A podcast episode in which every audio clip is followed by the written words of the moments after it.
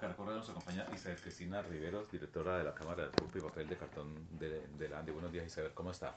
Muy buenos días a todos los oyentes, buenos días aquí en la mesa y muchas gracias por invitarme, muy bien. Pues ustedes están haciendo una campaña para desmentir mitos sobre el consumo de papel y cartón y promover su uso responsable. El Valle del Cauca es un gran productor de papel y se produce papel a partir de la caña, del bagazo de caña o de otros productos se utilizan. El Valle del Cauca es el nuevo papelero de Colombia y es, eh, es producido de diferentes fuentes en el Valle del Cauca.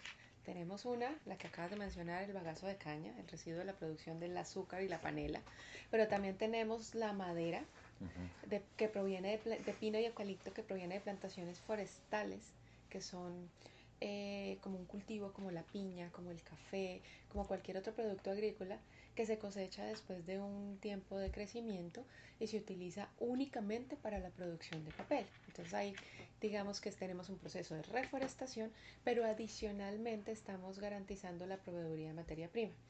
Y tenemos también como tercera fuente de materia prima y la que más pesa, el reciclaje. Utilizamos envases y empaques, bolsas, cajas, cajas plegadizas que son como las que tenemos en el cereal, en la crema dental, para producir más empaques. Sacos también utilizamos los de cemento, por ejemplo, pero pues estos tienen unos procesos especiales para su reciclaje, pero estos sacos que también se puede guardar azúcar o harina o cualquier otro elemento, también se puede reciclar. Asimismo utilizamos el archivo, todos los cuadernos, periódicos para la producción de papeles suaves como papel higiénico, eh, servilletas, pañuelos faciales, toallas de cocina. ¿Se ha caído el consumo de papel? En Colombia, afortunadamente, es un consumo que se mantiene constante, crece poco, crece, digamos, con la tendencia que lleva el crecimiento de la economía. tenemos un consumo de 28 kilogramos por habitante. ¿Anuales? Anuales, lo cual es bajo si lo comparamos con países centroamericanos que podrían llegar al 50, 70 e incluso Estados Unidos 250 kilogramos por habitante.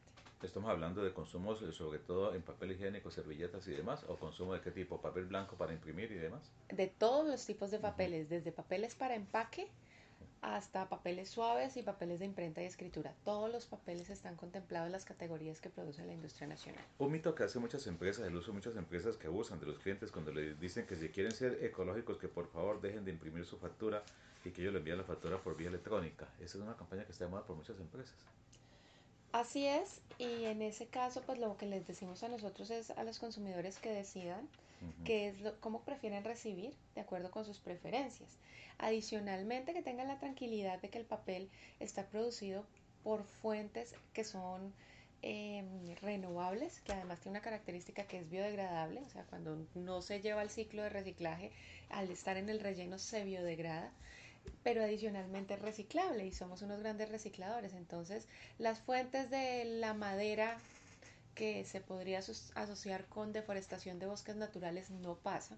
Los bosques naturales, por efecto de estas plantaciones ser certificadas, se preservan.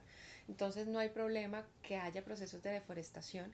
De hecho, la industria papelera es el primer reforestador en el país y al usar el bagazo de caña, un residuo agroindustrial, y al usar el reciclaje, pues estamos garantizando que tenemos un producto que tiene un proceso sostenible. La gente pide papel de fuentes que han sido recicladas, fundamentalmente. ¿La gente pide papel reciclado más que papel normal?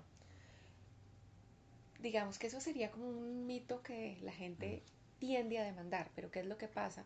No existe en, la, en realidad una producción que se pueda hacer eternamente de papel reciclado si hacemos papel a partir de productos reciclados, en tres meses, de acuerdo con estudios internacionales, terminaríamos sin papel.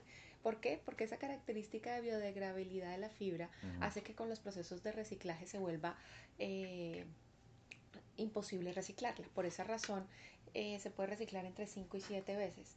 Ya después de esto, si seguimos utilizando papel reciclado, papel reciclado y no le metemos fibra virgen al ciclo, pues nos quedamos sin papel después de tres meses. La gente pensaría que eh, con la situación de las bolsas plásticas, eh, la campaña contra las bolsas plásticas, el aumento de papel sería significativo, pero ¿qué pasó?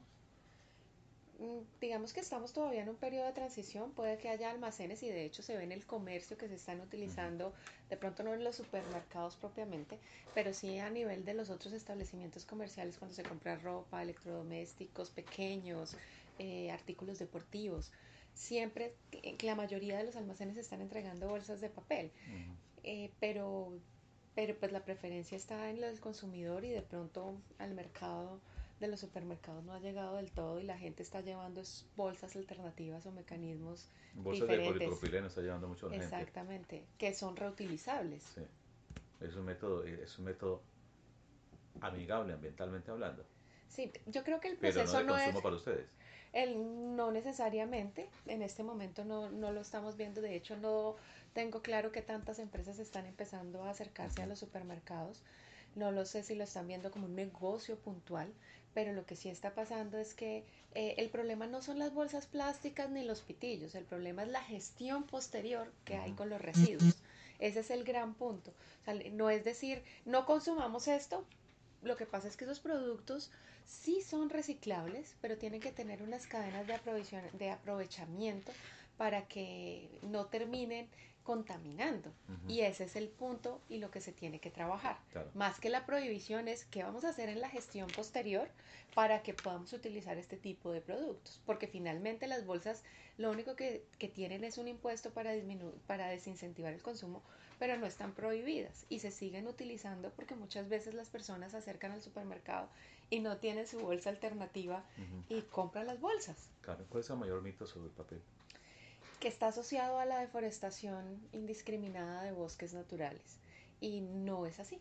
Como ya lo mencioné, nosotros tenemos plantaciones forestales que utilizamos como fuente de fibra, que tienen unos procesos de trazabilidad y sostenibilidad por, por, a lo largo de su producción y que incluso hacen que, mm, que se controlen temas delicados que de pronto en momentos de lluvias pueden generar desastres naturales. Por ejemplo, aquí hay plantaciones en, en Calimaldarien, en Restrepo, en Viges, ¿en dónde más? Están desde el norte de Antioquia, bajando por toda esta zona hasta llegar al norte del Cauca. ¿Cuántas hectáreas?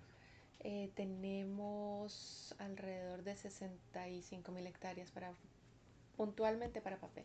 Para producir el papel que Para producir en papel. Lo que pasa es que no se pueden utilizar todas porque dentro de estas hectáreas hay bosques naturales y el patrimonio forestal es alrededor de 23 mil hectáreas. O sea, uno de cada tres hectáreas. Exactamente. Correcto. Isabel, muy amable. Muchas gracias.